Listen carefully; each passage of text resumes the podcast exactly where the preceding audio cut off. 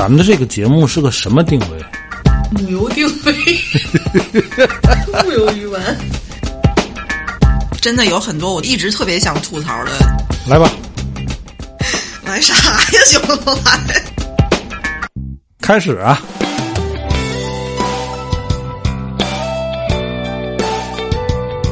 我回想回想，那没说啥呀。你以为咱能说点啥？我有麦克风，我想说啥说啥。大家好，这里是一直陪伴各位的调频三四五，我是卓然，坐在我对面的是马来何帆。大家好。大家好，最近天津这个疫情啊，又够呛。烦死了，嗯天天。我看网上有人说，天津这个疫情犹如窜西一样，你说的文明屁点，出事，你说的哪儿都是。哎，窜稀的时候是不是这样？明行行行 都说过一阵好，过一阵好，结果现在没完没散的。因为这个疫情持续的叠加的窜稀啊，就让人产生一些思考啊。你这个孩子学也上不了，嗯啊，大人班儿也上上不上不好哎啊，钱也赚不着，你还得活着。哎呀，你就对人生、对生命、对活着这事儿啊，产生一些思考。你们你们思考了吗？没嘛可思考，我属于摆烂躺平那块，爱咋咋，我已经思考不了了。我觉得思考特别无无力哈、咱文明词儿不像你那个词儿似的。窜稀不用使劲儿，他就是那种无力松弛的你快说状态他，不是，就是这种节奏你是不会思考的，因为你今天关一天，然后明天核酸结果出来放出来，你又上半天班，然后又给你逮回去了，就是这种 一下一下这个节奏是没法思考的，你会被他搞得很烦，你也干不下什么事儿，你也不想想什么东西，对你连愤怒都没有。对啊，你要连着给你，就像你关那七天时，你思考了，对我就简单思考了了一下，那天帆给我看了一个视频刚放出哈，来的时候嗯给他看，刚放出来。我觉得这个话题吧特别的有深度，而嗯且聊不好。我其实也没想明白啊其这事儿。实很难聊透了这个事儿。对，但是帆跟我说完这个，我说咱得聊聊这个，为什么呢？嗯就前段时间啊，有一个听众给咱来信，嗯，说话得六月底的事儿，我就一直没回，因为我不知道怎么回。我想起来他要说哪个了。那个啊我这样啊，作为节目的开头，我把这个听众的信我给念念啊。嗯哎呀，难受。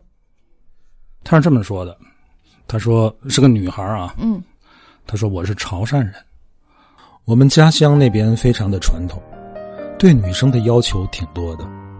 因为我年纪已经过三十了，所以我那边的亲戚都觉得我只要能找个人嫁了就行，而且会强制性的给我安排相亲。如果是别人拒绝我还好，如果是我拒绝别人的话，就是不知好歹。我有自己的工作，我是个有个性的人，我不喜欢被别人操控人生。我在追寻我的爱情，所以真的好难。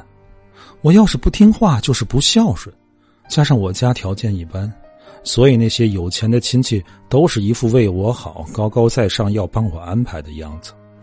其实我从未拿过他们家一分钱，我真不知道怎么办，除非是离开这个地方。可是我从未出过远门。我们这边其实真的会把女生当成生育机器，还有我们这里一年到头要进行大大小小的祭拜活动，这些都是要女生去操办的。像我们这种一般的家庭，嫁过去之后，既要工作又要生小孩，然后大大小小家里的事儿都要去管。这里还相对非常大男子主义，因为这里的男生从小就被教育不用干活，反正男人就是重要，就是妈宝。我很庆幸的是自己足够清醒，而且我也不受这些人的影响。我一直希望自己能够按照自己的方式生活在这个世界上。我反抗的方式就是年过三十了还没谈过恋爱，一次都没谈过。我觉得，人生这一辈子要找个人走完一生真的很重要，而且是我自己的事情。我什么时候找都是我自己的事儿。还有，结婚不是为了生小孩我身边的朋友，包括我表姐的事儿，我看的太多太多了。所以导致我有非常严重的恐婚。我那天真的是崩溃了，才给你们发信息。真的谢谢大家，我没事了，大不了离开这个所谓的家乡。现在的我经济独立，但还是会因为三十出头还单身这件事，会一直被打压，一直被说，一直被嫌弃，不管是家人、亲戚还是所有的人。你敢相信吗？我去工作都要谎报年龄，我都要说我是二十几，不然的话，连同事啊、老板啊都会说。你怎么还不结婚？其实相夫教子这些，我觉得倒没什么。但是我觉得，首先要自愿，而且要真的喜欢对方。还有，我希望对方真的能把我当成一个人去尊重，而不是生育机器。我的原生家庭就是很破碎的，我的家庭就是那种丧偶式的教育，什么事儿都要我妈妈去做。工作啊，家庭啊，祭拜仪式、活动啊，还有孩子所有的事儿，都是我妈一个人。我是有爸爸的，只是我爸跟死了一样。他还赌钱，然后经常会打骂我和妈妈。他就是从结婚开始一直当我妈是佣人。我无数次纳闷儿我妈为什么不离婚？等长大后我就清楚了，妈妈就是为了我们。要给我和弟弟一个完整的家，所以他就一直忍着。他非常的善良、老实、勤劳、传统，也许是因为这个原因吧，所以我一直不敢轻易的结婚，而且我非常不喜欢我家乡这边的男生。你说我是不是不会喜欢上任何一个人了？我真的感觉我心理年龄已经七八十岁了。我妈妈现在也是身体不好，所以我只想赚钱。然后好好照顾我妈妈，就这样吧。啊，后边的不念了啊，就是他一开始是先在节目里边留了个言，然后他发过来这么长，我到现在没回，因为我不知道怎么回。怎么回？嗯，你看咱这个节目啊啊，经常会有听众说：“哎呀，三位主播三观好正啊，说的好。”嗯，就好像咱嘴现在流行一个词儿叫“嘴替”，对吧？咱也聊过很多生活类的啊、观点类的话题，但是面对这么一个实际的听众的这种困难，我觉得我说什么都跟放屁、都跟窜稀一样。嗯，当时留完特别的无力，你居然跟我念叨了，我觉得真的是没有办法回，说什么都是你帮不上他，解决不了任何问题。我说，也许他就是想找一个出口吧，宣泄一下，找一个人说说，就是我们就当一个树洞吧。听众的来信不回也不礼貌，但是回呢，我也真不知道该说什么，我就一直想找一个什么话题，嗯，顺带着把这个事儿聊聊，也当是对这位听众的一个回复。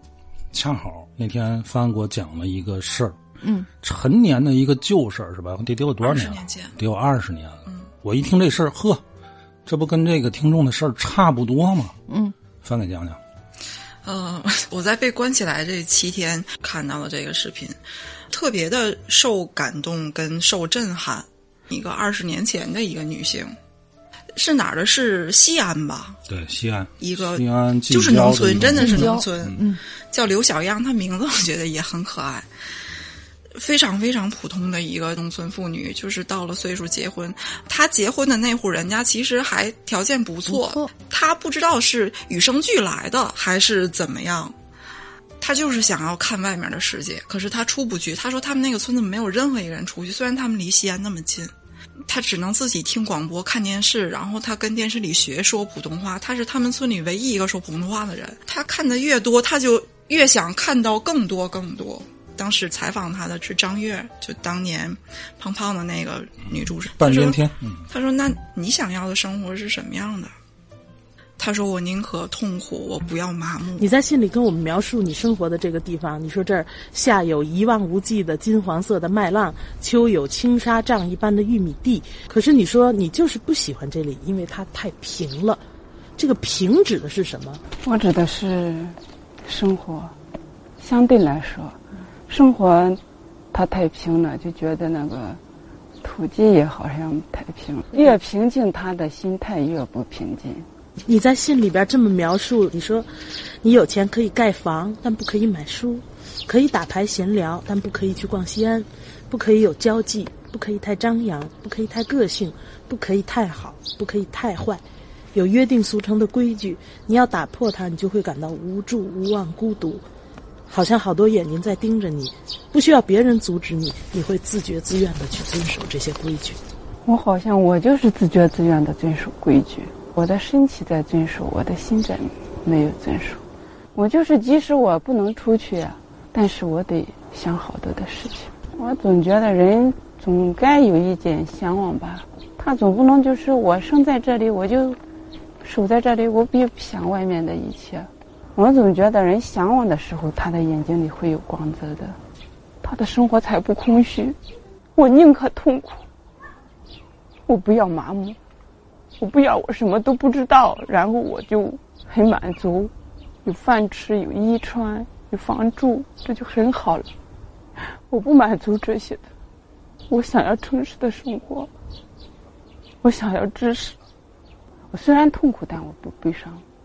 我的痛苦可能也是一种在蜕变。生活它就是要不断的在蜕变，它才能前进。呃，刘养样这个事儿啊，第一我觉得挺奇怪的。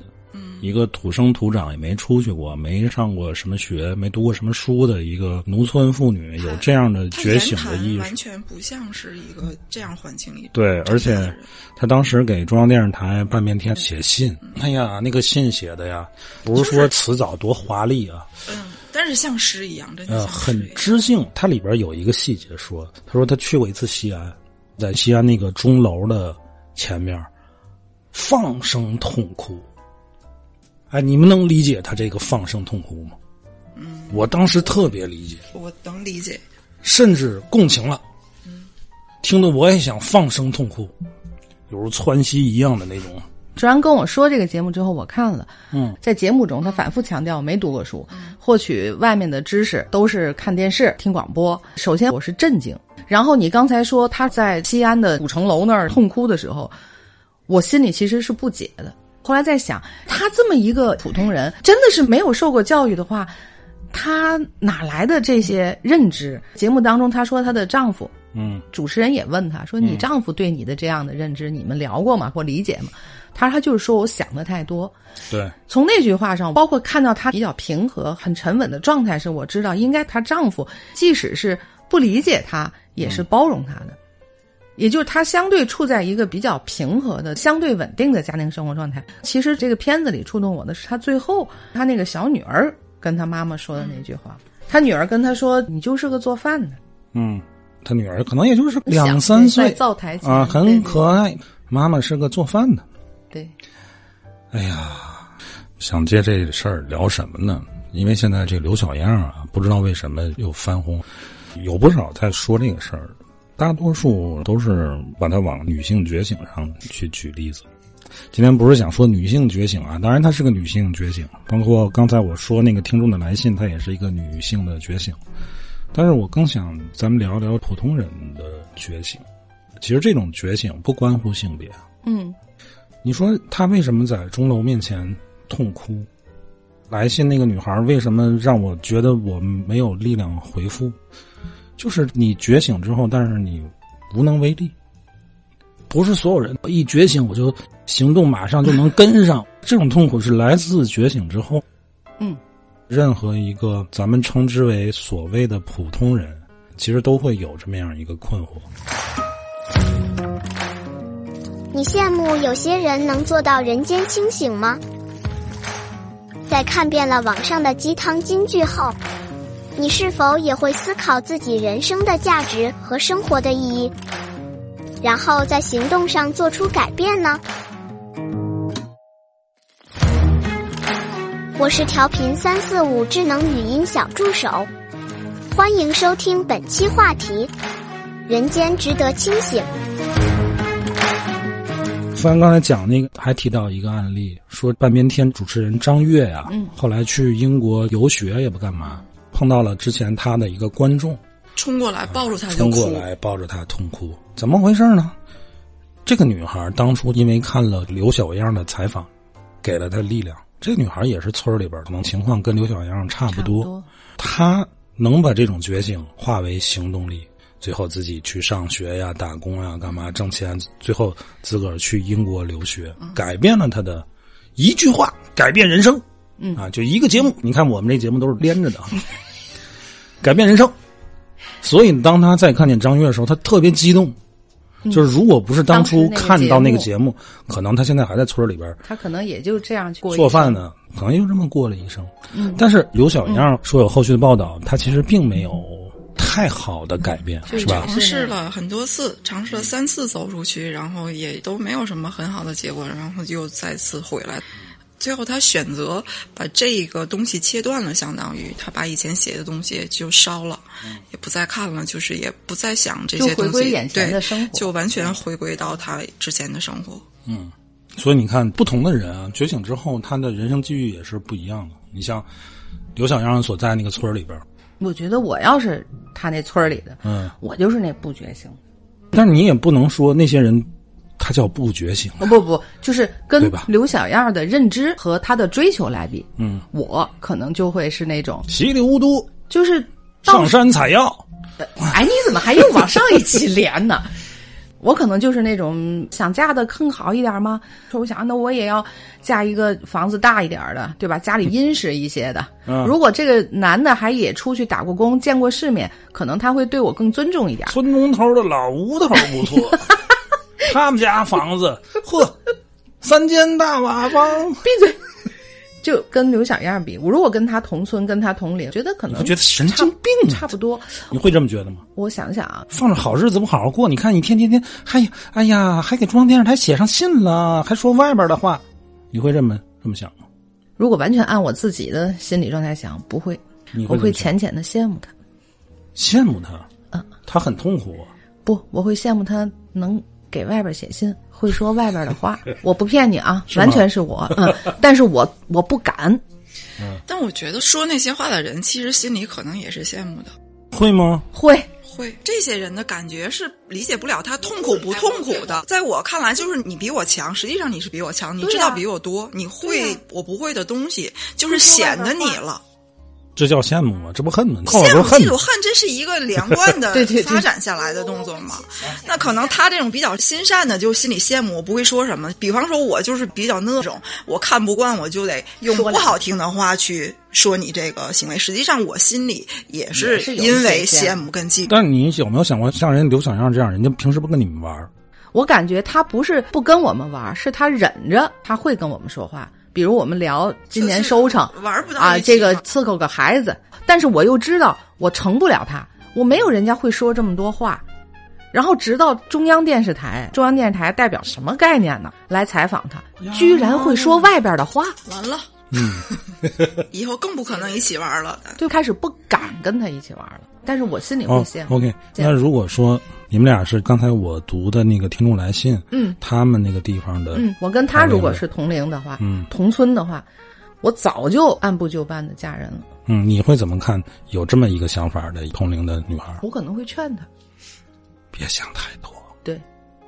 对，而且我是发自真心的。你就那种不觉醒，你看你，对，我跟你说，我一定不但自己不觉醒，你还拉人家下来。对，哎，我肯定是这种人。所以我说刘小样那个事儿我理解不了，就是他真的没受过教育，他怎么会有这么高的认知？我不觉得他不好，我也知道你应该走出来。给咱们写信的这个姑娘，我挺想说，如果不是因为妈妈真的是需要你切身在身边照顾，她可能为了母亲，她就不能走出去。以现在的社会条件，她走出去分分钟啊，她不走就是因为母亲嘛，对吗？是啊，其实我能给到这个姑娘，我的建议就是你离开那儿。但是可能对于他来讲不现实，他要能离开，他早离开了。他正是因为不能离开，他才他心里才痛苦。对，痛苦的根源不是说那个地方那儿的人怎么怎么样，是因为他不能离开那个地方。其实他现在这样痛苦，以咱们现在的呃女性觉醒也好，或是整个社会的觉醒也好，他是一个有苦能诉的人。当年的小样得不到这么多的普遍的认知。嗯，只有半边天节目选中了这么一个采访对象，才被全国人民知道。那以现在这个小姑娘的人，她只能忍，然后她应该心里有一个……哎呀，你说这话也太残忍了，只能忍。那怎么办呢？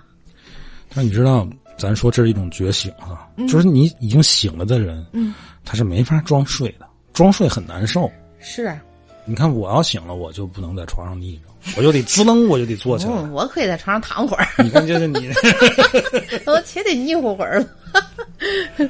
就是给咱们来信的这个姑娘来讲，我会觉得她不结婚对，但是如果我是她同村的小伙伴，我肯定早早的就结婚嫁人生子，现在伺候这个伺候那个，或者做祭祀的活动或什么，可能我不以为苦，嗯，但也不至于我你听我说，不至于反以为乐或反以为反荣以，为荣。反正我会觉得这是一个一辈一辈，大家不都是这样吗？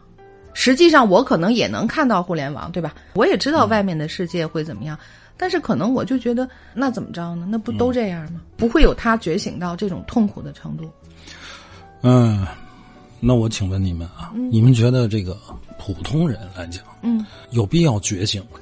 就像刘小样和这个姑娘，把她称之为一种觉醒，没毛病吧？没毛病。啊，病你们觉得这种觉醒是一个普通人应该必须要有的一种思想认知吗？我觉得，我 怎么说呢？可能好好说，很难。如果你已经嗯真的是到达这个地步了，我就没得说了。如果是醒或不醒这阶段的话，我觉得真的不必吧。不必醒是吗？嗯，咱这样啊，咱这样，我重问啊，你们觉得普通人这个觉醒是好事儿吗？觉醒这个事儿是好事儿吗？我觉得不是，帆觉得呢？我觉得是吧？你不觉得醒了特痛苦吗？人说宁愿痛苦不愿麻木，对，那是他。我刚才跟你说了，我跟他同村的话，我不会是醒的那个。就这两个姑娘，让我觉得就是她们既然已经醒了，那她们真的就是痛苦的。如果我跟他们一样处在那条件下，我可能醒不了。我只能这么说。首先，我认为反而很少有人是没醒的。嗯，哪怕是那个村里面的那些人都那样的生活，他们未必没有醒，是他们选择了假装不醒。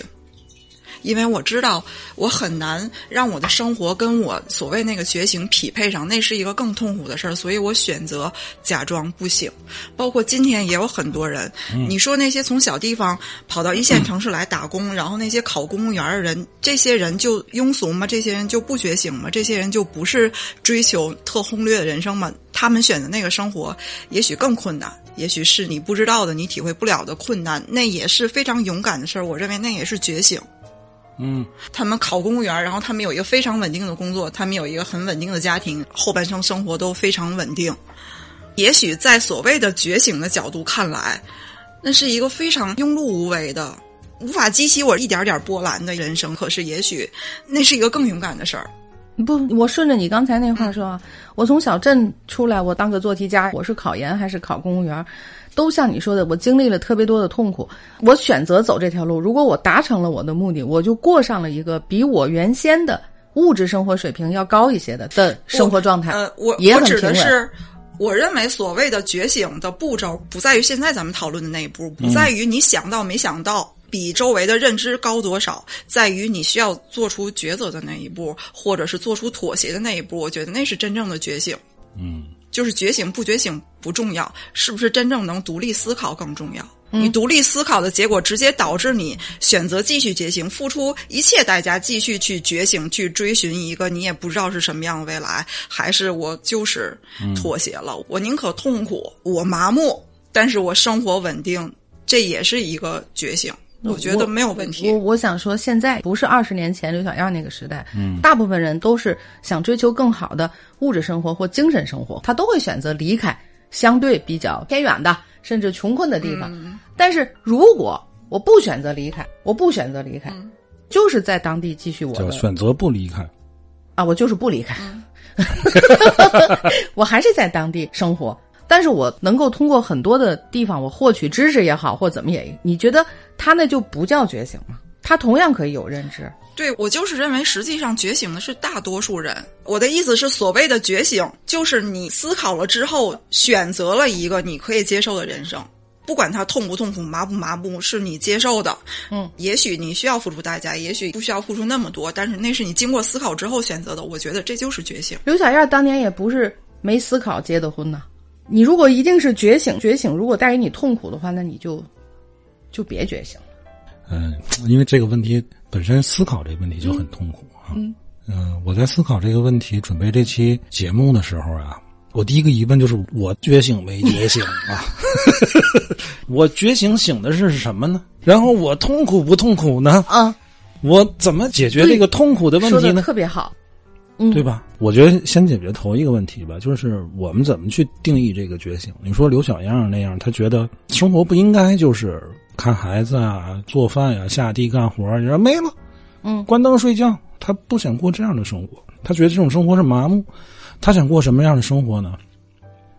对呀、他在节目中没有说他想过什么样的生他没说，他只是说不想要这样的生活活。。对，给咱男性这个姑娘，她也是不想要这样的生活，她想要什么样的生活？她她可能说的比刘小样更具体她想自己去追求爱情，有自己的事业，她本身经济独立。对，但问题就是说，这俩人我们都能说是一种觉醒，醒的是什么东西呢？我觉得就是价值观和人生观的觉醒。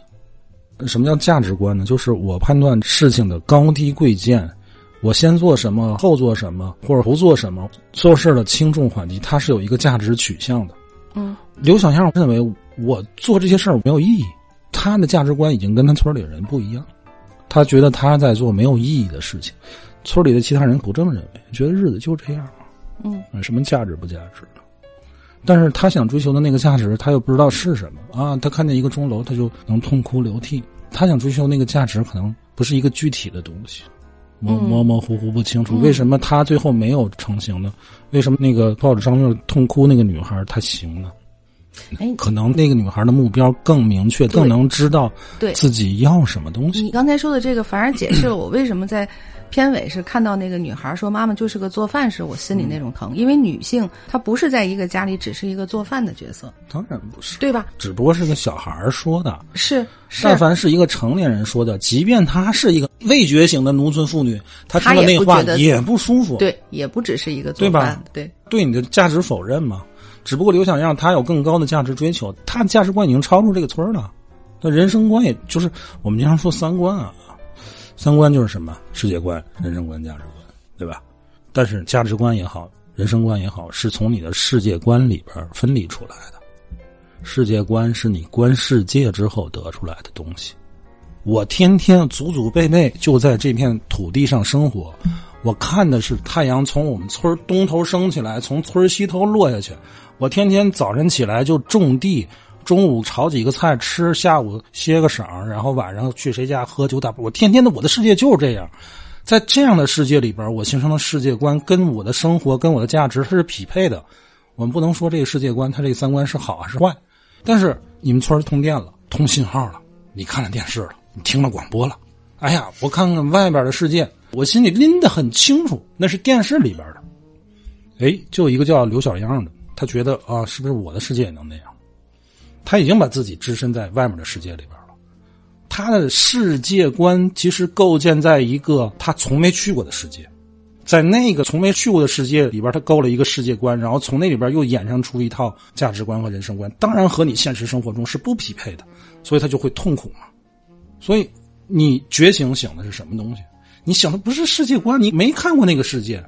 你就像给咱们来信的这个女孩，如果她真的走出去了，嗯，她从潮汕出去了，她去北上广深了，完全不一样。她可能会有新的痛苦。你之前想，我只要出去，我所有问题都解决了，那是因为你没出去。你那个世界观啊，一个新的世界观，主要目的是为了摧毁你现在的旧世界。她给咱们写信的这个姑娘，她现在碰见的最大的问题是她的婚恋方面。她如果走出去，就像你说去了北上广深，她会面临其他的问题，但她起码目前这三十年堵在她心里最大的这个问题是没有了。是啊，我没说她走出去是错的，就是说她想出去，最迫切的需求就是打碎她现在的这个世界嘛。你待在这个世界里边，你是打不碎的呢。还是无解啊！啊、对啊，所以我们说觉醒是什么？就是你只有你能跳出去，继续刚才的你，跳出去才能看到你现在这个世界它有什么毛病吗？你觉醒了吗？我觉得我没觉醒，或许这嗨嗨，或许是觉醒了。这就是你觉醒之后，刚才帆说的，你怎么能不痛苦？为什么有的人他可能真的是醒了，但是他也不痛苦？我觉得这就是一个知为的事儿嘛。你醒了，你想到了，但是你做不到。就是有为啊，绝大多数人都不可能达到有为。嗯，都是无为，不是那个无为而治的无为啊，就我知道你说的没有为。但是没有为，什么原因？我觉得第一种就是你无知无为，就是你也不知道，你也没醒，你当然就无为了，对吧？要不就是知而难为，就像这个姑娘和刘小香一样，他们可能是知道觉醒了，甭管他知道什么层次，但是他很难摆脱现实。再有一种，我觉得就是翻说那种叫知而不为，我知道了，但是我不为，但是这个不为他是没有痛苦的。这个我觉得大部分人是这种知而不为，就是你知道吗？你应该怎么样？大部分人完全知道，但我不在那个事儿上较真儿，我不在那我不再去个深想我也不去努力，嗯嗯，我也不去争取那个可能性，我不赌了。但我会时不时的内疚，会谴责我自己。我今天中午看了一个综艺，我还跟帆推荐，嗯，就是李诞那个效果文化，前段时间他们搞了一个团综嘛，怎么办？脱口秀？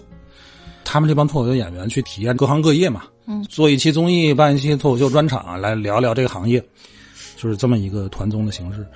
嗯、他们有一档呢是体验影视圈儿啊，团综的任务是拍两个微电影，其中王建国拍的那个，看完之后我觉得王建国有点东西，嗯嗯，他拍了一个叫《小城故事》，说的什么呢？就是一个三十五岁的中年人，因为生活不如意，分别回到他的五岁、十五岁和二十五岁，告诉那时候的自己：你要努力，你要努力。嗯，然后他的手段会越来越极端。当他告诉二十五岁自己要努力的时候，他甚至绑架了二十五岁的自己，甚至还掏出了枪。嗯，急了，但是仍然没有什么效果。他出来之后有一个什么时间使者呀，还是什么，就跟他说、说你会杀了他吗？他说怎么可能？时间使者说：“我不是跟你说话。”然后这时候过来一个老头背影，把三十五岁的那个他搂住之后，梆一枪。这个故事主线是以一个三十五岁人近中年，自个儿生活的不如意，想让自己的五岁、十五岁、二十五岁去努力，但是他在三十五岁的时候，他自己也没有努力啊。然后让一个更老的，可能五55岁的十五岁、六十五岁的把自个儿给弄死了。你说他知吗？他每个年龄段 可能都知，但是他不为。我觉得这是大部分人的生活状态，他不是难为啊。嗯，你说如果像刘小样，像给我们写信这个听众，他能有时光机器回到自己的十岁、十五岁、二十五岁，他断然不会用暴力的方法对待年轻时候自己啊。他为什么会用暴力的方法？因为他恨呢。你明明知道你不努力，嗯可是我们大部分人生活状态就是这样。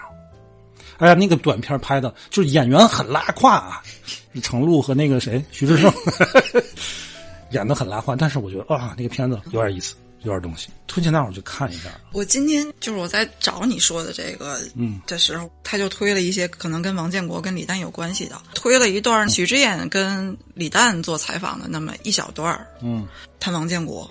谈王建国是他的朋友，池子其实反而谈不上是那种非常亲的朋友。他说：“但是我我特羡慕池子，就是因为他就是想怎么着就怎么着，就是很可爱的一个状态。”他说：“但是王建国很痛苦，因为他不妥协的事儿比我要多太多了，所以他非常痛苦。”嗯，李诞大家都知道，李诞是一个妥协的人。嗯，李诞也许觉醒的更高，他妥协的更透彻。这是非更彻底？然后再加上还可以明显能看到许知远的状态，他们俩就是咱所谓的文化水平应该都是相当高的了，就是文化跟认知都非常高。可是许知远呈现出来的是另一种状态，他没有那种对现实世界的那种矛盾感，他就是一个清清高高的文人。嗯，然后我又看了一眼罗翔老师跟余华老师对谈的那一段，罗翔老师侃侃而谈，对人生的每一个阶段、每一种状况都有非常深刻的见解。他去分析，他去拆解余华老师在《兄弟》这本书里面林红这个角色的名字。他说，我当时一下就想到了那首词里面有这么俩字儿。然后余华老师全程在所有的分析，全程都是那种还不下班儿，就你们说啥呢？我当时也没想这么多，就是这是。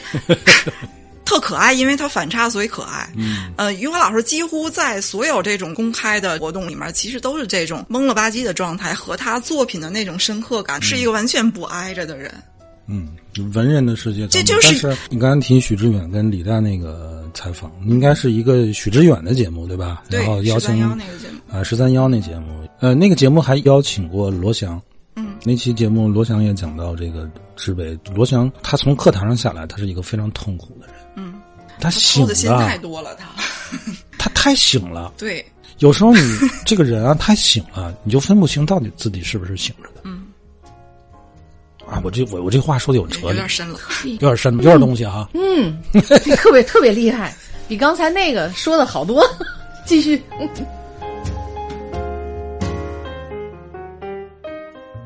我们回到我们所谓普通人的世界里边，你说什么许知远、罗翔老师啊、李诞啊，这都是怎么说呢？那不太不同。网上有句话叫“人间清醒”。我们为什么会有时候喜欢看看脱口秀？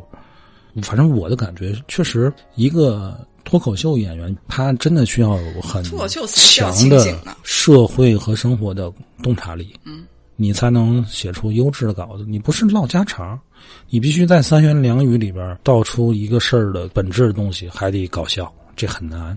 所以我很理解王建国很痛苦，因为他明白，又是一个不能放过自己的人，这就很痛苦。你刚刚说总说人间清醒，人间清醒这四个字儿，最近这些年也挺时髦的哈。你说觉醒这个东西，你往大里说，我们的先辈们，去创造新世界那些先辈们，他们哪个人不是生活在非常比较富裕的家庭里？有很多吧，对吧？他们的清醒的对社会的认知，包括他们自己去抛头颅洒热血，可能这些东西在普通人眼里看来也不明白，那个东西才也是觉醒，对吧？当然了，觉醒之后，他们行动了。可能是我现在这个年纪了，我愿意往我自己身上想，我都觉得我可能连醒都没醒的那个人，就是你刚才说的那三种的时候，我就在想，我可能连醒都没醒，嗯，无知无畏嘛。怎么怎么去介意醒呢？我跟你说，嗯，咱又说到普通人啊，老说这个普通人，普通人。百度词条怎么定义普通人？没有工商资产阶级的富裕生活，没有统治阶级的权利，就叫普通人，对，就是说白了，你没钱，没有权，这样的人可以行吗？不，但是行不行的不 是自己决定的，关键啊，这这这句话能播吗？不，我觉得问的好，你要说行不行？你说到底儿，不就是这个事儿吗？你说统治阶级，他能不行吗？他不行，他怎么统着？对不对？嗯。资产阶级、剥削阶级，他不行，他怎么剥削呢？嗯，我没听说糊里糊涂的就把你给剥削，就把你给统治了，不能对吧？但是我觉得不行，也并不是坏事儿你能让我做一美梦，做到死，也挺好的。你要是老让我们做噩梦，那我肯定得醒啊！我们得争先恐后的醒啊，觉醒、懵醒、惊醒，对吧？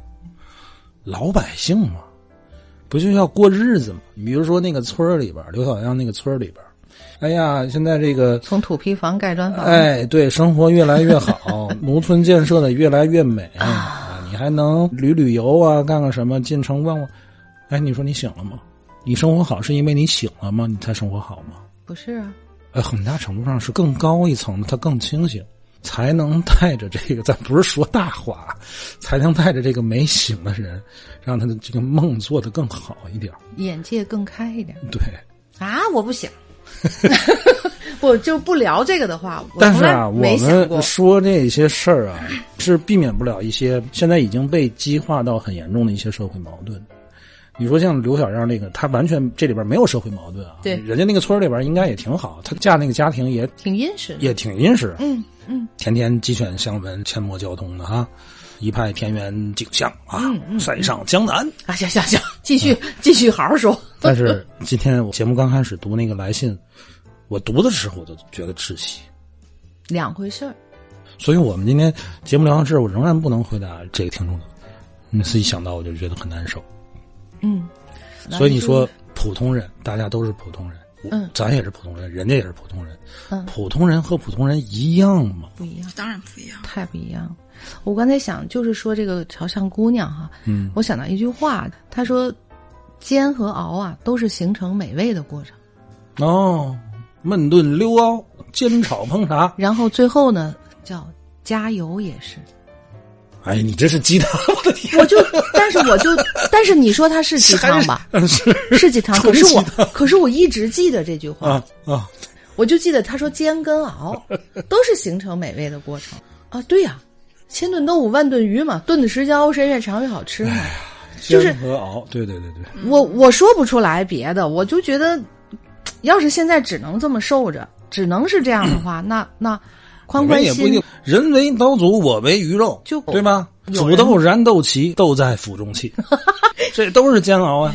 我一开始说这个事儿的时候，我就说了一句，我不知道这个是有什么天分还是怎么样，我确实是这么认为的。嗯，智慧跟知识是两回事儿。呃，我也听过这种论调，就是人类本身就是具有智慧的，嗯，这个智慧跟现在的知识没有关系的。很多像刘小燕这样，也许被爆出来，也许没被爆出来，有非常非常多这样的人。嗯，就是智慧跟知识首先是两回事儿。如果你的那个智慧一直没打开，反正怎么憋住了就，嗯，也不能极大的发挥你学到的那个知识。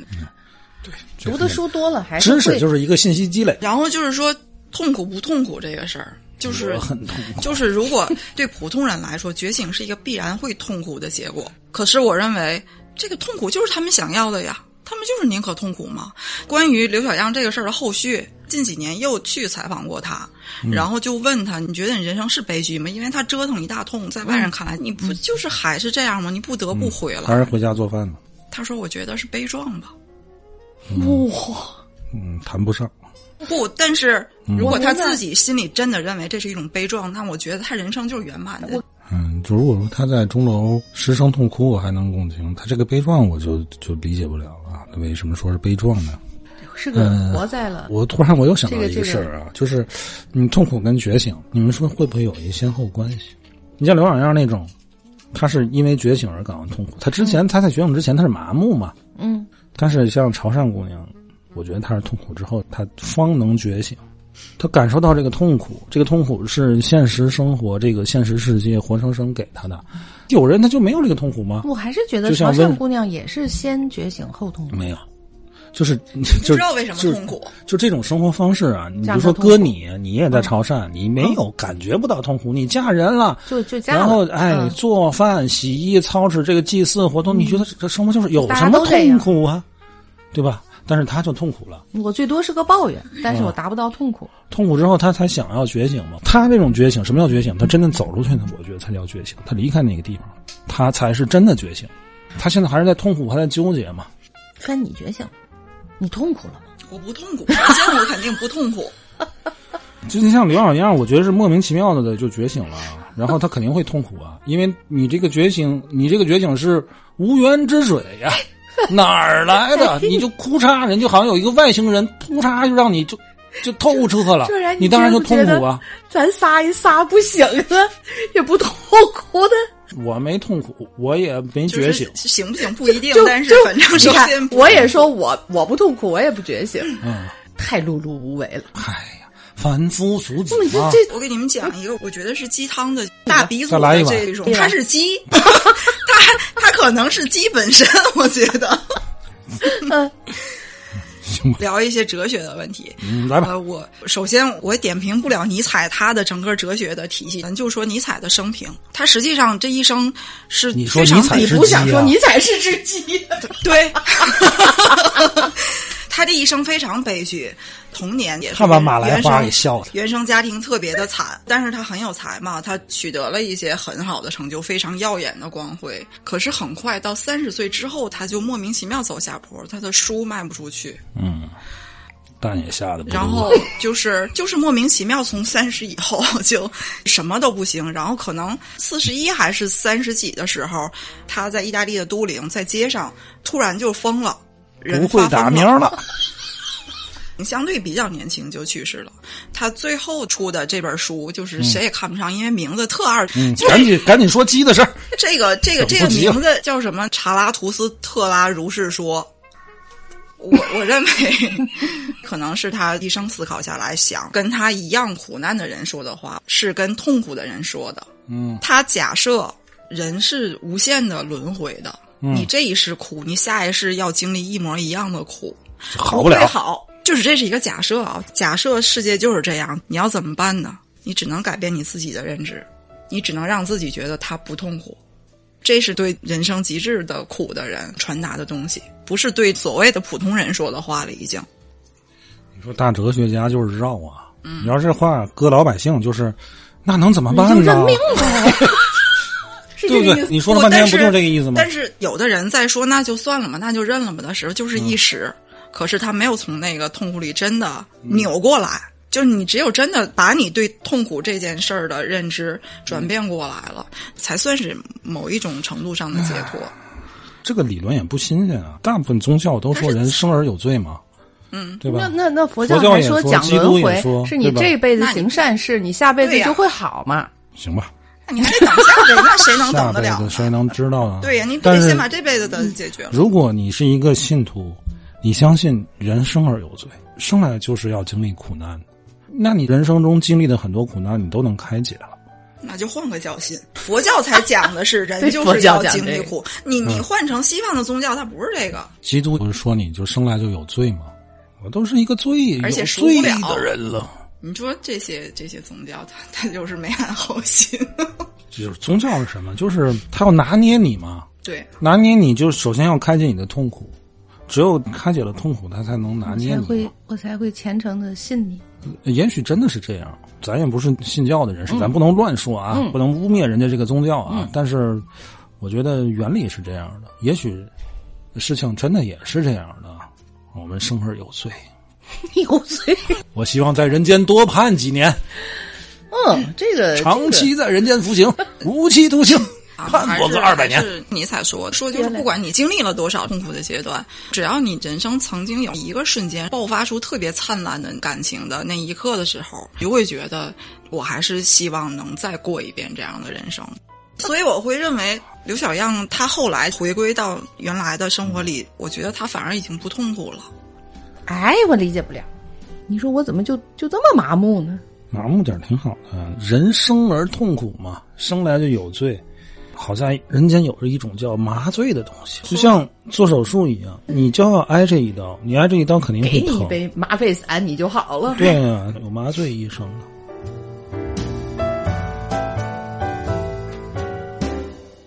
觉醒之后，肯定是你要面临一些选择，你是假装不行，还是说或者放弃怎么样？对你肯定要面临这样的选择，你一定相应的就要舍弃一些东西，那个东西你就要狠下心来能扔了。是的就是你看资本家，资本家痛苦吗？也许现在不痛苦，因为他把人性舍弃了嘛。想体会这种痛苦。我也就 是。就是就是他把人性舍弃了嘛，舍弃人性，我觉得也不是什么特容易的事儿，但是狠狠心舍掉了，后面就省心了你也不能这么说，不一定，哎，也不一定，啊！说的太太客气了吗？不是 说的太狠了。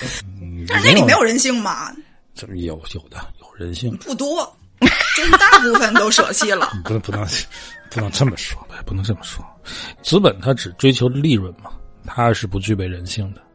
但是资本家肯定是具有当然的人性啊，人性有善有恶呀、而且也不是说所有资本家他都是只有人性恶的一面啊。资本家的人性的问题啊，我前两天看到一个一个专家建议，廉租房这个东西，嗯，不要建独立卫生间。啊，啊，他这个言论一出来就招骂嘛，对吧啊？怎么就是穷人就不配有独立卫生间嘛？啊，其实是为穷人好，为什么呢？就是廉租房这个东西啊，政府的初衷是好的，是给居住困难、住房困难的人提供的，嗯，但是现实中执行它是有问题的，对对对吧？对，你怎么去规避这个问题呢？嗯，就是把它建成那些人看不上的东西。嗯，是出于这个角度对啊，它真正的变成了廉租了，才没，有独立卫生间，小区里没有停车位，嗯，可能才能真正保证有单纯住房需求的人的供给。就当你的需求只是低到要住房的时候，你真的可能就 不配拥有什么。不是说这个人资本家或者怎么统治者他怎么着，这里边有时候挺让人深思的。你看那铁齿铜牙纪晓岚，和珅去赈灾的时候，他往粮食里边掺麸子。纪晓岚他是一介书生啊，他受不了，你这没有人性啊！啊，你啊，怎么能拿牲口？嗯，和珅说：“朝廷才给发多少赈灾粮？你知道这有多少人饿死吗？他们已经不是人了，都很清醒，对吧？但是你要换一个思路看，就那么没有人性啊，对吗？对这是一个你也需要抉择的东西，就是可能是你要考虑大局，嗯，你就要这么干。但你要是就特悲天悯人，我看的是每一个人眼前的生活，你可能就干不出这样的事儿来。嗯，这仍然都是很难的选择。我的意思是说。就是之所以痛苦，就是因为你的理想跟现实的生活，你哪个都睁不开，然后理想你也放不下，才痛苦呢。就是因为因为那个节目的后半部分，他讲了另外一个案例，呃，有一本书叫《基层女性》，嗯，这本书的作者叫王慧玲，她是一个更穷、更哪儿也不爱哪儿的一个大山里的女的，咱也不知道她怎么就醒了，也没读过书，她就从山里出来，然后就到处打工。又学了日语，然后因为会日语呢，他去日企工作，然后他又自己学互联网这些东西，然后他在一个什么社交软件上，他认识了她现在的丈夫，就是一个外国人，然后两个人合作开始做一些具体什么。可是我说的很轻松，他整个走出来这个过程非常的艰难，因为他首先也有一个很不幸的原生家庭，他跟这个原生家庭就是做了决裂。他在这本书里写的就是。没有爱的血缘关系不是可以绊住你的那个东西，那他就做这做这个歌手不痛吗？但因为他选择了他觉醒之后的那个世界，我必须要经历这样的痛苦。嗯，对，潮汕这位姑娘，我觉得你听听刚才范说的，既然你已经想到这一步了，需要你做一个选择，要不然你放弃你的想法，要不然你放弃你现在的生活。要不然你总这样纠结着，就一直会是没有意义的。现在的这个痛苦，哎呀，好在我不痛苦，我因为我也没醒。别学我，哎，你们都还年轻，你们你们应该去醒嘛，对吧？醒来干什么？做核酸呢？每天都要早点醒来做核酸。我真不觉得我我我醒了，醒什么呀？你到这个点确实一般就困了。对。人都说这个四十不惑哈，我这已经年过四十，我不但没觉得我不惑，就反而觉得困惑会越来越多。就是因为不明白事儿太多，所以放弃了。困惑越来越多，我就把那个惑去了之后，就都是困，你知道吗？就越来越困。说的好。马来，你刚过四十时候，你不惑了吧？他你现在不惑吗？可能就本来一直也 我本来也没惑过，我一直是一个。挺稀里糊涂的，只看短期眼前问题，一步一步走，只看三步之内。我我我也不苦，我也呃痛苦，可能是随着我这三步之内的什么事情会带给我痛苦、煎熬。遇到痛苦就再走三步看看。是的，我真的，其实我就是这样，我就就是这样，就是就是我还好，知道我要往前走而已，不丢人，不丢人啊。大部分人都这样，丢人又怎么办呢？啊，你走三步已经不错了，嗯，也就有的人也就一步之内。玩大富翁嘛，知己反正 反正 看摇骰子摇几，反而是过了五十，都说知天命哈。然后我就觉得知道那玩意儿干啥？漂亮，弟弟这话到头了，太对了。哎呀，这是三个什么人呢？这是。就是我们这个小破节目 没有什么太正的能量，也没有什么太正的三观，就很多这个听众都说：“哎呀，三观好正。”没有没有什么正不正的啊，因为我觉得这个世界上没有什么完全正确的价值观，就可能有时候我们说的正好哎说到您心坎儿里去了。嗯，我们插科打诨的做的每一期节目，您听着呢乐一下，放松一下，也就是这样就得了。啊，嗯，咱们缘分也就到这儿了，再往深呢，断了，聊不了，肯定也解决不了。这个潮汕这位姑娘，我一直很内疚啊，就是因为她是我们的一个铁粉，一个忠实听众。人家姑娘洋洋洒洒写那么多，我能体会到当时她写的时候的一个心情。呃，很长时间我没没法回复，这心里边这个劲儿一直过不去。今天借着这节目把这事儿聊了，嗯，我觉得最后还是刚才帆说的对，如果真的。这么痛苦的话，就做一个选择。嗯，我觉得，嗯，放弃现在的生活环境，可能要比放弃你这个想法更简单。因为，就还是刚才我说那个话，人一旦醒了，嗯，睡不着了，很难再装睡了。你别自个骗自己了，对吧？对，人生短短就那么几十年啊！你现在年过三十，最好的年华，二十岁之后到你六十岁退休，四十年。这四十年，你已经过了十年了，好好给自个儿规划一下。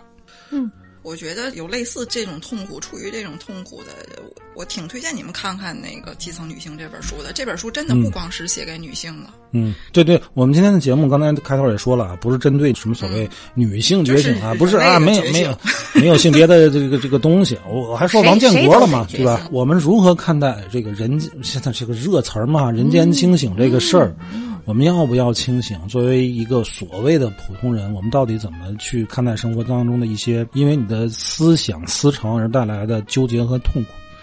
呃，希望我们今天聊的对大家能有那么一丢丢的启发，别启发大了，启发大了，你又陷入到无尽的思考当中。认真生活吧。对，思考又给你带来痛苦啊，就一听一乐，完了，嗯啊，嗯，得了吧，今天就先聊这儿吧，嗯，拜拜。拜拜。拜拜。猫咪妹怎么叫吧？月吧。啊，真的就从来没有那种思思潮，没有是吧？这傻了吧唧的，就活了半辈子。谁傻了吧唧？你哪哪儿看见的我傻了吧唧？但是他就是不麻木，他也不痛苦嘛，也不行。我跟你都聊了，痛苦的事儿就是想着，这这这过几天这个这个事儿得解决，怎么解决就完了，然后再下一步，过会儿又碰见什么了，就是解决不了解决不了就解决不了呗，就就是这么个事儿。痛苦你痛苦它能解决。